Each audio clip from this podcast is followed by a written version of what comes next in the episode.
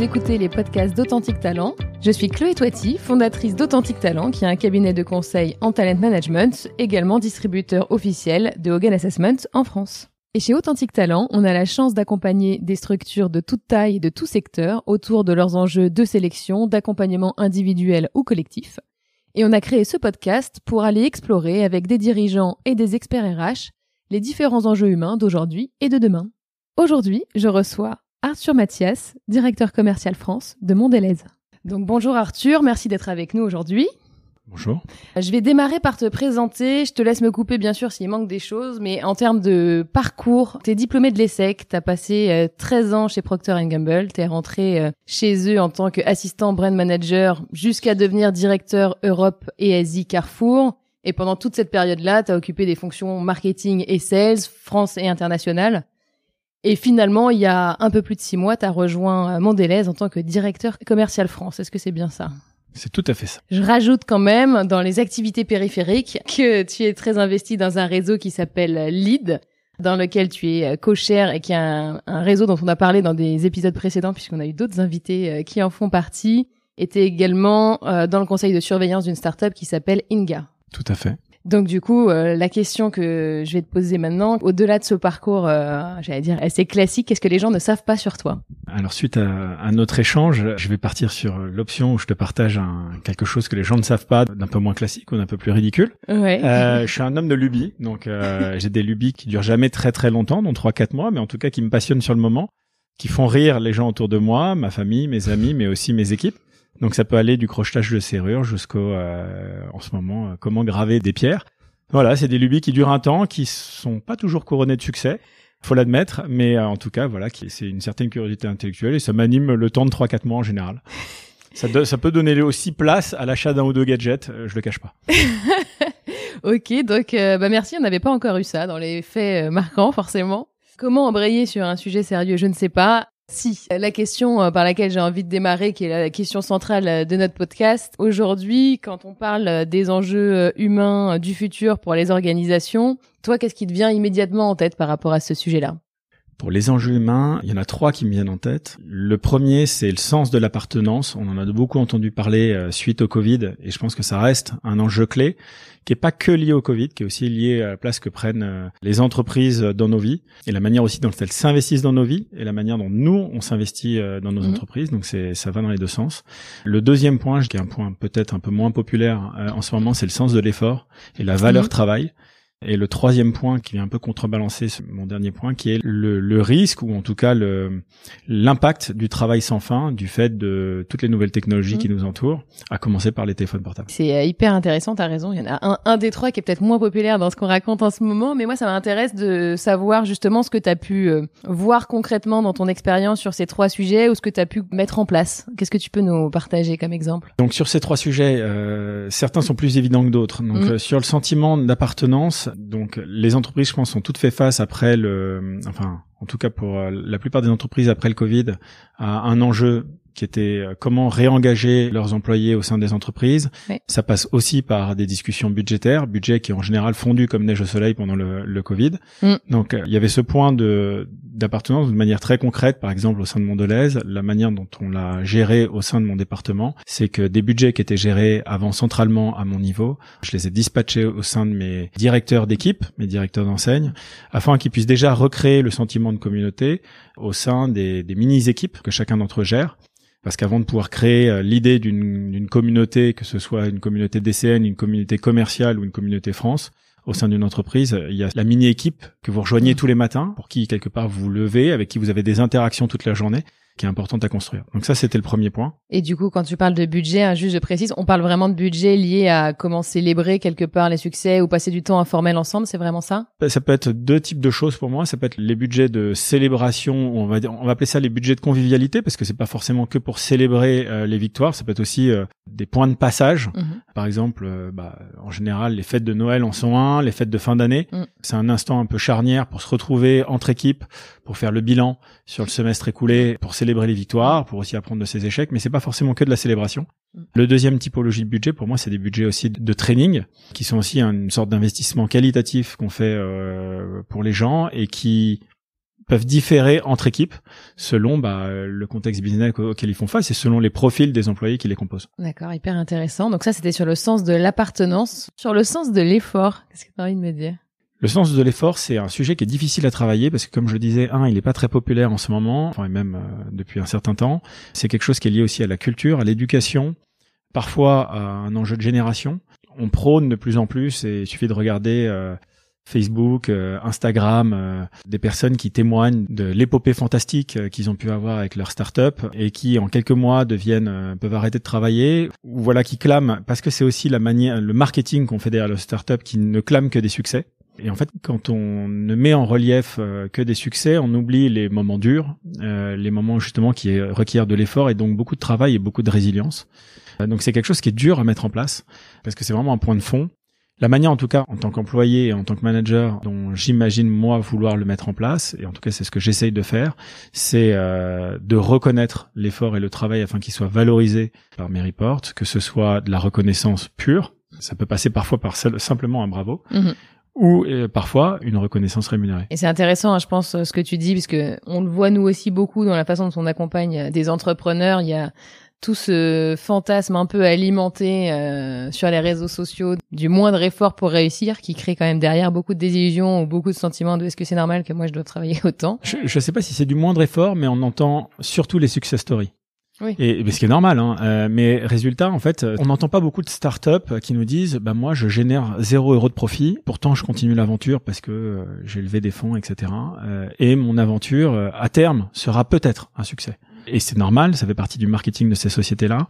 C'est leur manière aussi de se vendre et c'est tout à fait naturel. Mais résultat, on n'entend que des success stories et les gens parfois, voilà, les périodes, les traversées du désert sont moins, sont moins soulignées. Complètement. Et pour ce qui est du travail sans fin, et je pense qu'effectivement ça touche au fait que maintenant avec euh, tous les outils dont on dispose, on, a un peu l'information en permanence, mais du coup il faut réussir à gérer ça. Comment est-ce que tu vis ça toi au quotidien avec tes équipes?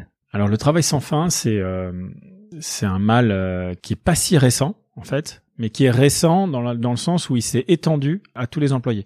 Il existait déjà il y a 10, 20 ans, 30 ans, même à l'époque de nos parents.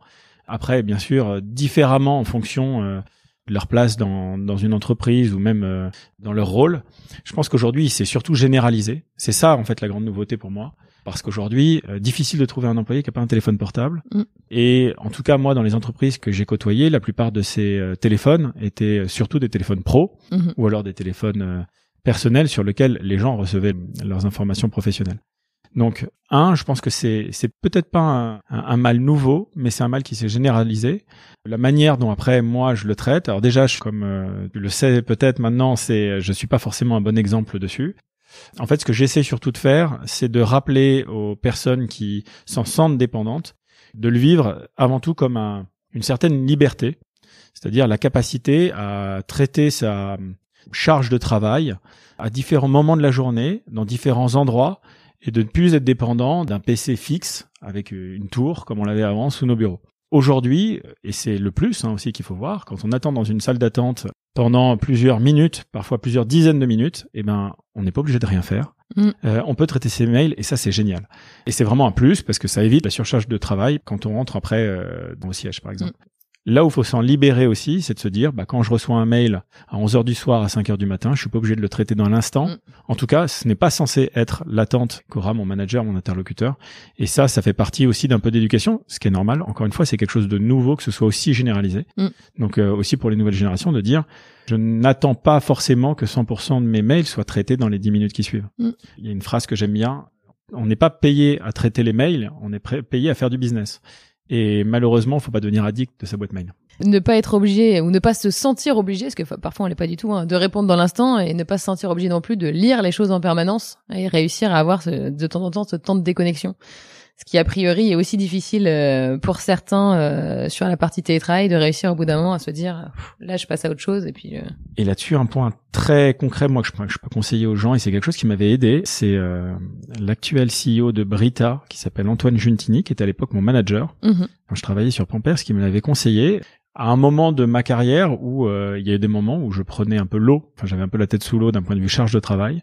Il m'avait conseillé un ouvrage qui s'appelle La 25e heure, qui rappelle des basiques en fait euh, de comment structurer sa charge de travail, ses journées, son mm. efficacité. Et je trouve que c'est toujours un bon basique à relire. C'est un très bon bouquin. Je remercie la cliente qui m'a recommandé de le lire. je n'ai pas vu de message subliminal, mais effectivement, ça donne des tas d'astuces pour réussir à gérer les choses aussi avec plus d'efficacité et de et de recul. Bon, du coup, merci pour ces points-là. Si on, si on essaye de mettre finalement un peu en miroir euh, les enjeux humains de demain et les enjeux euh, business, qu'est-ce que t'en penses? Sur les trois enjeux que moi j'ai pu te partager, je vais commencer par les reprendre dans le même ordre que ceux que je t'ai cités. Donc, si je prends le sens de l'appartenance, il y a un enjeu humain qui est euh, la capacité de rétention des employés au sein d'une compagnie. Dans le sens de l'appartenance, il y a aussi, on est dans des industries qui, si on se dit les choses, qui payent plus ou moins bien. Mm-hmm. Le sentiment d'appartenance euh, joue un rôle clé justement dans la mm. capacité de rétention des, des, talents ou la capacité à les attirer. Et ça va faire le lien avec le deuxième point qui était le sens de l'effort. Le sens de l'effort, bah, c'est un constat assez simple, c'est de se dire qu'il y a quelques années, sans tomber dans des clichés, des gens étaient prêts à sacrifier leur soirée, leur nuit pour leur travail. Aujourd'hui, c'est moins le cas. Ça veut pas du tout dire que les gens sont plus feignants. C'est un raccourci qui serait pas le bon. Ça veut dire que la priorisation aujourd'hui des gens dans la manière de structurer leur temps est différent. Et de ce point de vue-là, bah, de manière purement mathématique, ça fait une charge de travail qui n'est plus absorbée par le même nombre d'employés. On pourrait se dire qu'il gagne en efficacité, mais je pense que ça fait pas le match entièrement. Donc ça, c'est forcément un enjeu euh, économique, business, etc. Et c'est là où justement les outils aujourd'hui permettent de compenser une partie de ce, de ce déficit. L'objectif, c'est que ces outils, à terme, puissent le compenser totalement. Et c'est pas le cas aujourd'hui. Et aujourd'hui, effectivement, je je suis, je suis curieuse. T'as vraiment euh, commencer à sentir, je sais pas si tu as des données ou euh, entre guillemets de l'intuition dans ce que tu perçois au quotidien, mais une différence sur le plan de la productivité liée au fait que les personnes n'ont pas forcément le même rapport au travail et au sacrifice de leur temps? Il y a un point qui est pour moi qui est assez parlant. Euh, en tout cas, je vais parler de mon métier, le milieu de la grande distribution sur des métiers commerciaux. Hier, ou quand je dis hier, c'est il y a 10 ans ou 15 ans, ça semblait évident qu'on allait sur un forum école euh, de dire, mais en fait, quand tu commences ta carrière, tu commences sur le terrain. Mmh. Donc c'est deux ans où, euh, où tu vas te lever très tôt le matin, mm. tu vas tirer des cajots ou des palettes, tu auras un métier qui sera dur, qui sera éreintant, mais qui sera impliquant. Et voilà, tu vas vivre sûrement de manière un peu décorrélée par rapport au reste de tes amis, parce que bah, tu auras les horaires qui seront décorrélés, tu auras une fatigue qui sera peut-être pas la même, mais c'était dans, voilà, dans, dans une projection d'un lendemain avec une grosse carrière, etc. Et ça, c'est des arguments qui tenaient il y a 10-15 ans, je pense qu'ils tiennent de moins en moins, et d'ailleurs on le voit, notre capacité à recruter pour les métiers du terrain, pour les métiers même du commercial de manière générale, aujourd'hui est mis à mal. Hier, on choisissait entre euh, des centaines de candidats les meilleurs qu'on voulait voir parmi nous. Aujourd'hui, on essaye d'attirer les candidats pour nourrir l'ensemble de nos positions. Une fois qu'on a dit ça, je, je suis pas le plus à plaindre. Hein. Je travaille dans une grosse société, donc qui attire encore euh, pas mal de talents. Mais en tout cas, je pense que c'est un vrai enjeu. Et quand j'en discute avec mes interlocuteurs qui travaillent dans des équipes d'achat, dans des enseignes de grande distribution, on se rend compte qu'on fait face aux mêmes euh, aux mêmes enjeux parce que l'enjeu pour recruter un acheteur et l'enjeu pour recruter euh, un compte clé, donc un négociateur demain, c'est le même parce que l'un n'a pas une vie plus facile que l'autre et résultat, voilà, c'est des métiers qui sont très impliquants et, éreintants parfois et résultat, il faut pouvoir euh, voilà convaincre les personnes de venir. Donc c'est surtout ça. Je vais dire que le, le premier point, c'est le recrutement. C'est soit en interne pour venir dans une équipe de négociation, ou le recrutement, euh, puis la base, c'est-à-dire en sortie d'école, euh, où je trouve que l'impact est le plus notable. Du coup, j'imagine que c'est pas que euh, la question du passage obligé du terrain, hein, qui entre guillemets a été euh, obligatoire il y a quelques années et quelque part accepté, mais aussi le fait que le métier au quotidien, même quand tu arrives là où tu dois arriver, potentiellement aux achats, c'est un quotidien qui est difficile. Ouais, le fantasme de se dire plus on monte en grade, plus la vie est douce, je pense c'est un fantasme. Un, la charge de travail ne cesse de s'accroître Heureusement, en parallèle, on gagne en efficacité, etc.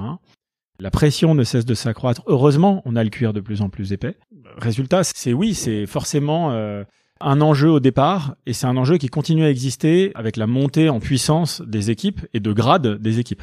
Donc cet enjeu qui existe aujourd'hui dans ce que tu soulignes en sortie d'école existe toujours plus tard au sein de la carrière pour des postes que ce soit euh, des postes de compte clé, de catégorie manager, de directeur d'enseigne, etc. Si je fais le lien avec ce que nous disais tout à l'heure, finalement, c'est de mettre en avant euh, l'esprit d'appartenance et finalement les autres euh, avantages ou les autres atouts du quotidien pour continuer à être attractif. Ouais, donc l'esprit d'appartenance, parce qu'il y a, que ce soit dans des groupements d'achat ou dans des groupements de négociation, il y a quand même un, un esprit d'équipe fort.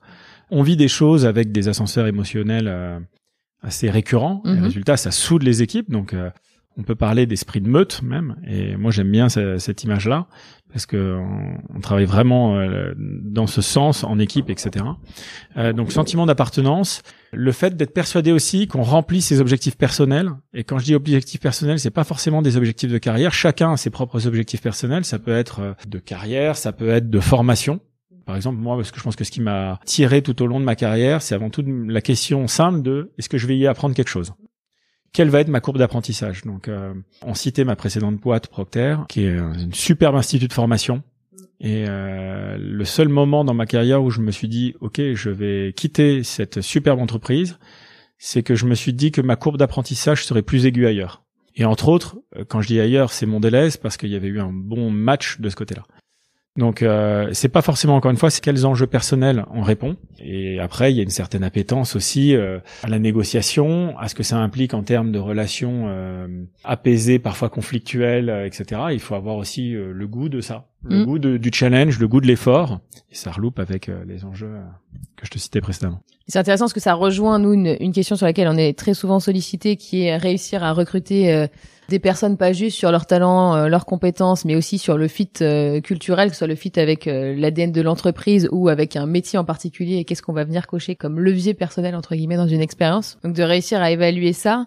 Et puis à se demander régulièrement, je fais le parallèle avec un élément que tu m'avais euh, confié euh, pendant euh, notre précédent échange, qui est de se reposer la question régulièrement en tant que salarié sur pourquoi est-ce que je reste versus euh, si je vais regarder euh, si l'herbe est plus verte ailleurs euh, régulièrement. Alors moi je suis très à l'aise sur ce point, je pense que c'est un tout petit peu moins dans la culture française Ouais. et mes managers l'ont toujours su. Chaque année, je me pose la question est-ce que je fais bien d'être là où je suis? En général, je me la pose vers novembre parce qu'il commence à faire euh, mauvais temps, le moral est un peu plus en berne, euh, on est en plein dans les négociations dans mon métier, donc euh, Mhm. c'est un moment où, en général, même on accuse le coup du semestre, donc on est un peu plus fatigué.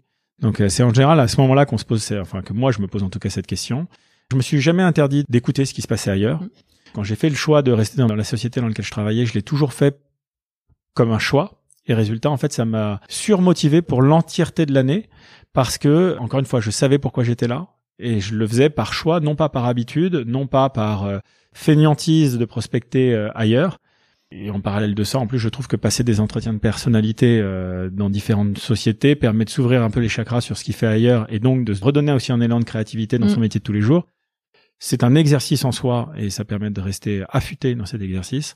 Puis je trouve ça sain, en fait. C'est effectivement une discussion qui est pas toujours euh, ouvertement, communément admise, en tout cas dans la culture française, mais je pense que c'est important quand on parle de rétention pour les entreprises de dire qu'on va mettre en place différentes actions pour que euh, les collaborateurs puissent avoir envie de s'inscrire durablement et en même temps de se rappeler que c'est un choix en fait de rester et qu'il faut se reposer la question de façon un peu proactive. Et en fait, toutes les actions qu'on mettra en place, au mieux, pèseront dans la balance pour donner envie, comme tu l'as très bien dit, aux employés de rester. À un moment, un employé qui a envie de partir, on saura pas le retenir. Mm.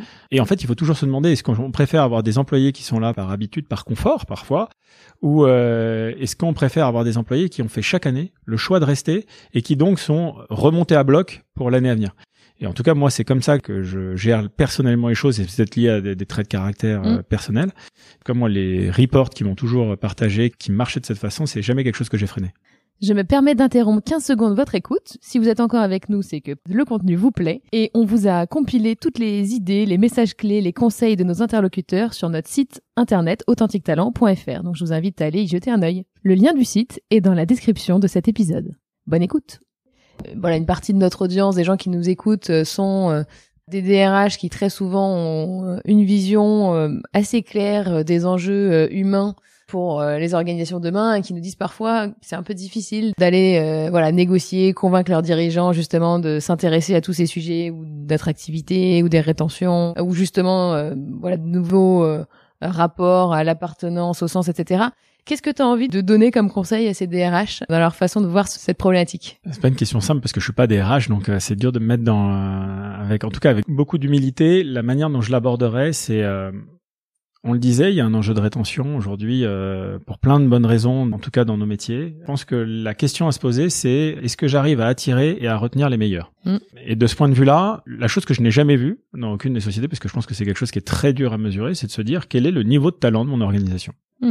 Parce que souvent les organisations marchent par quartile, on va dire, Mm. et euh, On va prendre les, je sais pas, 25% qui vont être considérés comme les meilleurs, 25% moyens, etc. Donc la question est toujours posée en relatif interne. Mm. La question en fait qu'il faudrait réussir à adresser, c'est de se dire, ok, par rapport au pool de ce qui existe sur le marché, à quel point je me situe dans le haut du panier ou dans le milieu du panier, on va dire. Et je pense que c'est un point qui est intéressant parce que résultat, la manière de motiver, je pense qu'en fait c'est un cercle vertueux, c'est-à-dire plus on met des choses en œuvre pour avoir des talents en interne, le plus on en attire, mhm. parce qu'on vient d'une école d'excellence. Et en plus on attire les talents qu'on recherche à avoir.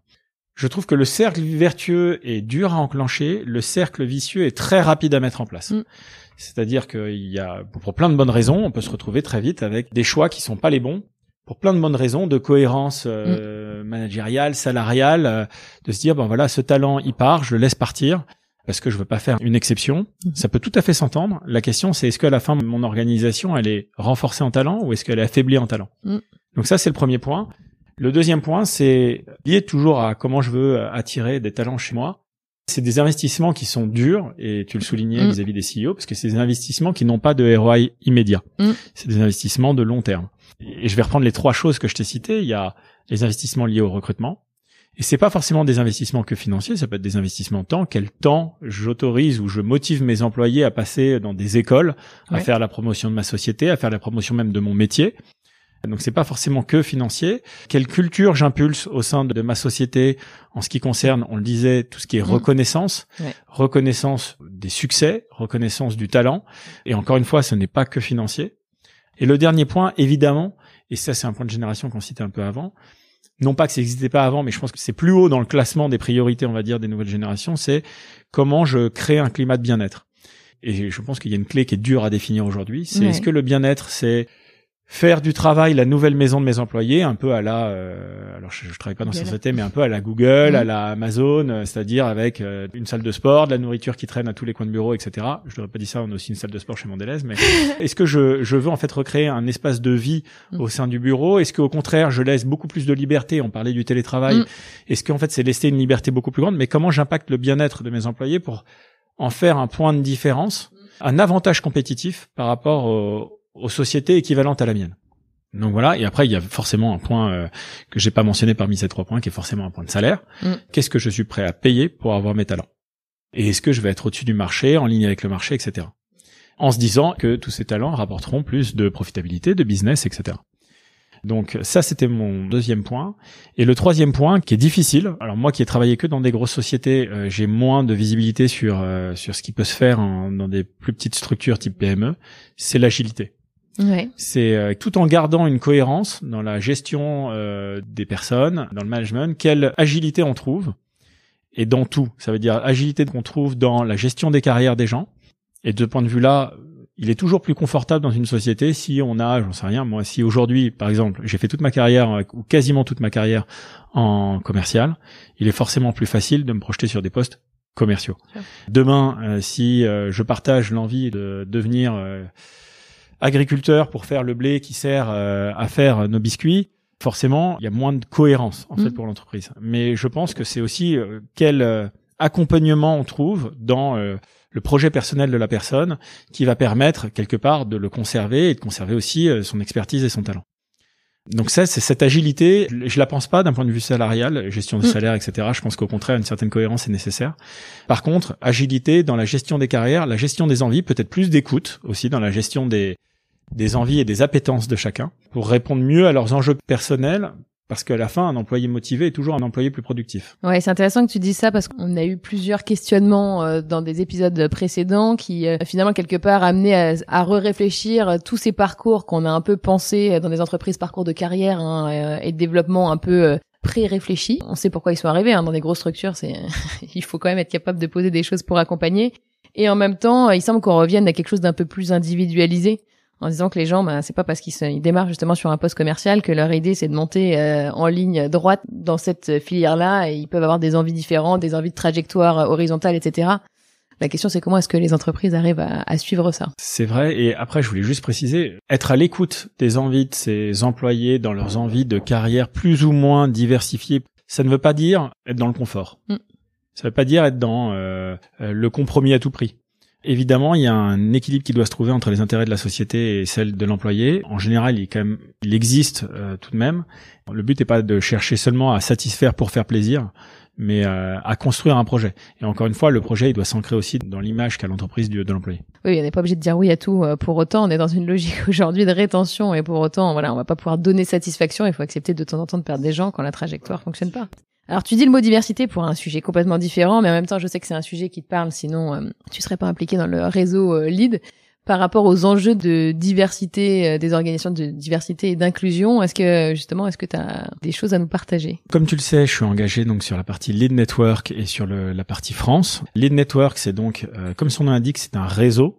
C'est une association, mais c'est avant tout un réseau qui a pour but de développer les, les bonnes pratiques au sein des, de la grande distribution et de la grande consommation de manière plus générale, c'est-à-dire pas uniquement donc des industriels avec des métiers de la grande distribution, mais aussi tous les métiers qui peuvent graviter autour de se demander quelles conditions on met en place pour que hommes et femmes puissent avoir un environnement qui leur permette d'avoir une carrière à succès. Mhm. Encore une fois, l'objectif n'est pas un objectif de quota et pas un objectif numérique. L'objectif, c'est de créer l'environnement qui permette aux meilleurs, quel que soit leur genre, d'être successful. Et donc, en effet, je suis impliqué sur cette partie-là. Comment ça se traduit concrètement? Je précise que c'est un réseau qui est gratuit, évidemment, pour toutes les personnes qui souhaiteraient euh, y adhérer. Les événements sont aussi gratuits. On met du contenu en ligne sur le site. Ça peut être des articles écrits par des coachs professionnels. Euh, pas forcément uniquement sur le sujet du, bah, du genre, ça peut être plus large que ça. On va mettre donc du contenu, on va avoir des interviews de managers, managers aussi au féminin inspirationnels. On a eu dernièrement euh, la CEO de Henkel, euh, ma propre CEO, Amélie Vidal-Simi. On a tout un panel de personnes qui se font interviewer. Au fur et à mesure, on met les, les interviews aussi pour montrer que, bah voilà, aujourd'hui, c'est toujours facile quand on est dirigeant d'une société de dire j'ai réussi en étant une femme, en ayant eu affaire parfois à des environnements qui n'étaient pas forcément propices à sa carrière.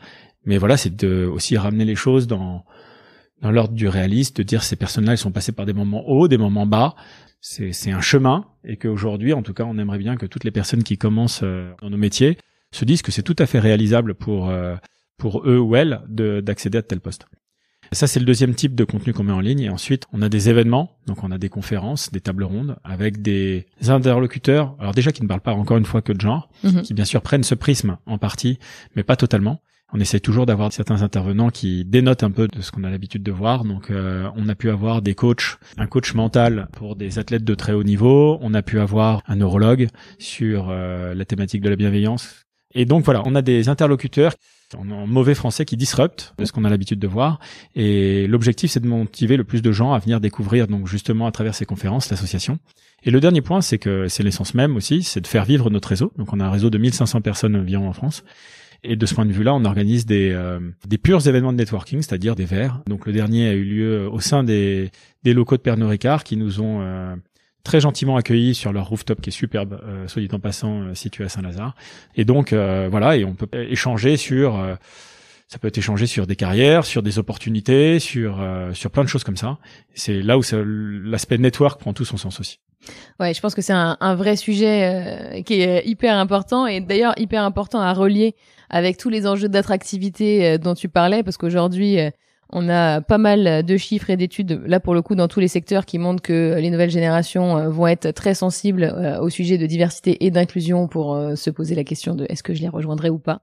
Au-delà du fait que je vais travailler très dur et peut-être tôt et peut-être voilà de temps en temps devoir me challenger et donc voilà c'est un sujet sur lequel évidemment au-delà même de nos convictions il y a un vrai intérêt à, à bosser et à mettre en place des choses.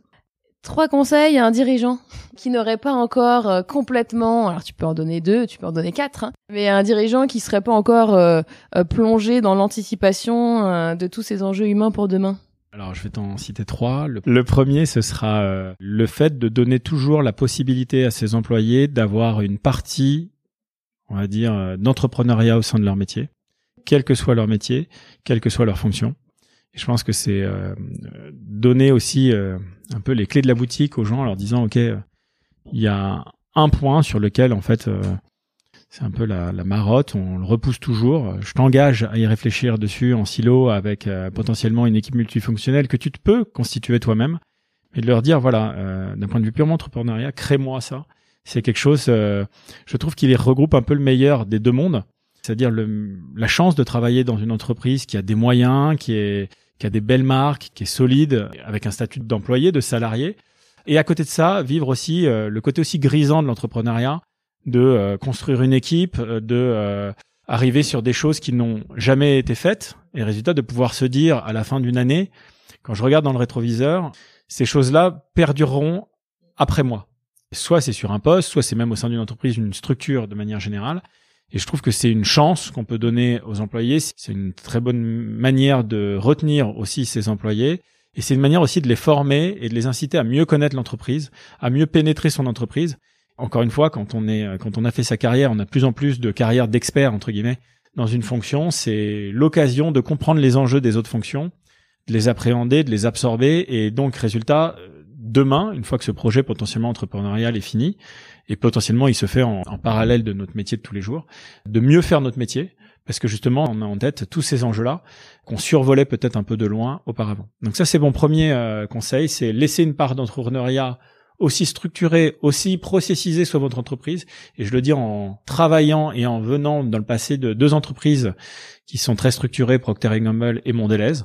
Aujourd'hui, ces deux entreprises laissent une part d'entrepreneuriat justement dans le on va dire dans la workload des gens et je trouve que c'est euh, c'est quelque chose de fondamental, c'est peut-être quelque chose qui est pas encore assez fait même au sein des deux entreprises que je cite, mais en tout cas c'est quelque chose que je pense qu'il faut continuer à faire et toujours plus ça donne de l'importance aussi au, au, travail accompli, euh, ça donne un sens et ça donne, euh, alors je te trouverai pas le mot en français, enfin une forte accountability. Ouais, et puis tu disais tout à l'heure que dans les leviers de motivation et notamment euh, les tiens, euh, il peut y avoir la logique de quelle courbe d'apprentissage je vais avoir dans une structure et l'apprentissage ça passe pas que par de la formation. Typiquement, ça c'est le type d'opportunités que t'offres qui vont permettre de développer des compétences chez les gens. Et pour te donner un exemple très concret, quand j'étais euh, au sein de Procter et que j'étais donc sur un pôle qui était corporate où je coordonnais les différents directeurs d'enseigne, on m'a donné cette opportunité là de créer une équipe qui avait pour but de gérer deux types de business, euh, de récupérer une partie des business dom qui transitaient et qui revenaient euh, dans la structure France, mais aussi de gérer tous les business qui étaient très volatiles et parfois insolvables à terme, qui sont toutes les petites boîtes qui se vendent sur Internet, qui génèrent du volume, qui c'est un volume extrêmement atomisé, et de se demander ok comment on allait les gérer? Et donc on a monté une structure euh, avec l'aide de partenaires externes pour pouvoir le faire. Mais je pense que ce, ce projet m'a remotivé aussi sur le long terme au sein de l'entreprise parce que ça m'a donné une vraie, euh, le vrai sentiment que pour une fois je tenais le volant et complètement. Donc ça c'était euh, c'était une belle expérience. Le deuxième conseil, je les inciterai en tout cas pour les sociétés qui sont cotées en bourse. Mhm. Et je sais que c'est difficile. Il y a toujours un équilibre qui est très dur à trouver entre les enjeux court terme de délivrables financiers notamment et quelle vision je construis pour mon entreprise, vision business et vision d'organisation.